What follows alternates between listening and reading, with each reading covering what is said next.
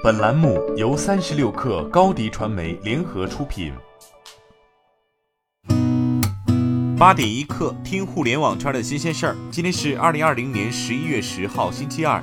您好，我是金盛。首先来关注国内新能源汽车市场，车市的金九银十稳住了。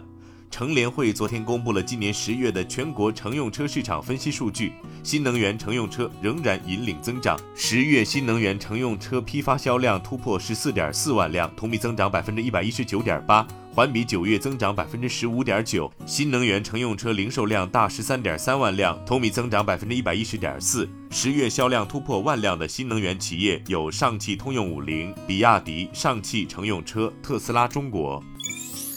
十一月九号至十一号，苏宁超级买手直播间在苏宁易购、抖音直播、淘宝直播同步开启，迎来欧豪、王祖蓝和张萌、贾乃亮和张艺兴三场直播。新抖数据显示，十月三十号至十一月五号，超级买手直播间以二点四二四六亿销售额暂列抖音直播总榜第一。据苏宁易购双十一悟空榜，截至十一月九号十二时，直播中热卖的 Apple 手机依旧占据手机品牌销售额榜单第一名，但在品牌销量榜单中却被小米反超，目前位列第二。品牌加购人数榜单中，华为稳居第一位。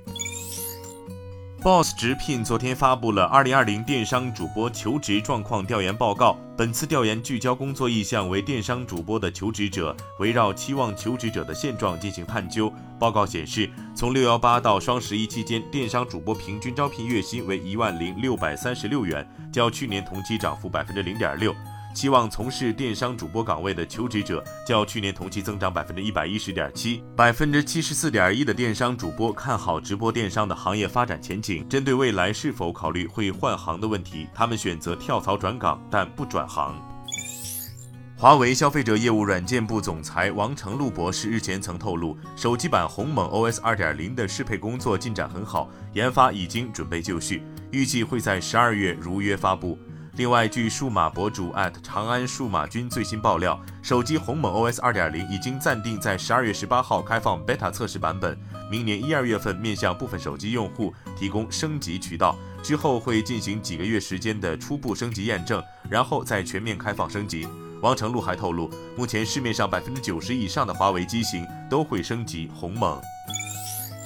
紫光展锐昨天发布了多款芯片。面向 5G 二十六的 NB-IoT 芯片 V8811 智能座舱芯片解决方案 A7862，国内首颗车规级双频定位芯片 A2395，旗舰级智能手表平台 W51。此次紫光展锐推出的芯片主要集中在可落地、有需求的应用场景，比如以手表为主的可穿戴领域，以及汽车为代表的出行场景。据彭博社消息，苹果与索尼都在考虑收购知名播客公司 Wondery。Wondery 正在寻找三至四亿美元的出售报价，若成交达成，这将成为播客市场里最大一宗收购交易。有媒体预计，未来几个月或将会达成结果。Wondery 是一家新型播客公司，较知名的作品有美剧《肮脏的约翰》和《本能》。早在2019年，Wondery 在一轮融资中就已筹集一千万美元。市场对这家播客网络公司的估值超过一亿美元。目前，Wondery 已成长为全球最大的独立播客工作室之一，每月听众已超八百万人。在亚马逊的布局中，印度的地位越来越重要。亚马逊将在印度南部的投资约二十八亿美元，建立一个新的 AWS 云区域，项目计划二零二二年年中完成。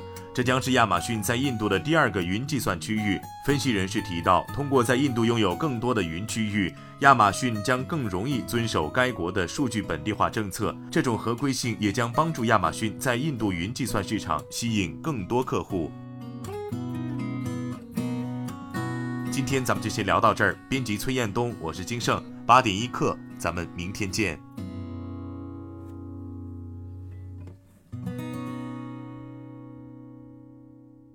欢迎加入三十六氪官方社群，添加微信 baby 三十六氪 b a b y 三六 k r，获取独家商业资讯，听大咖讲风口，聊创业，和上万客友一起交流学习。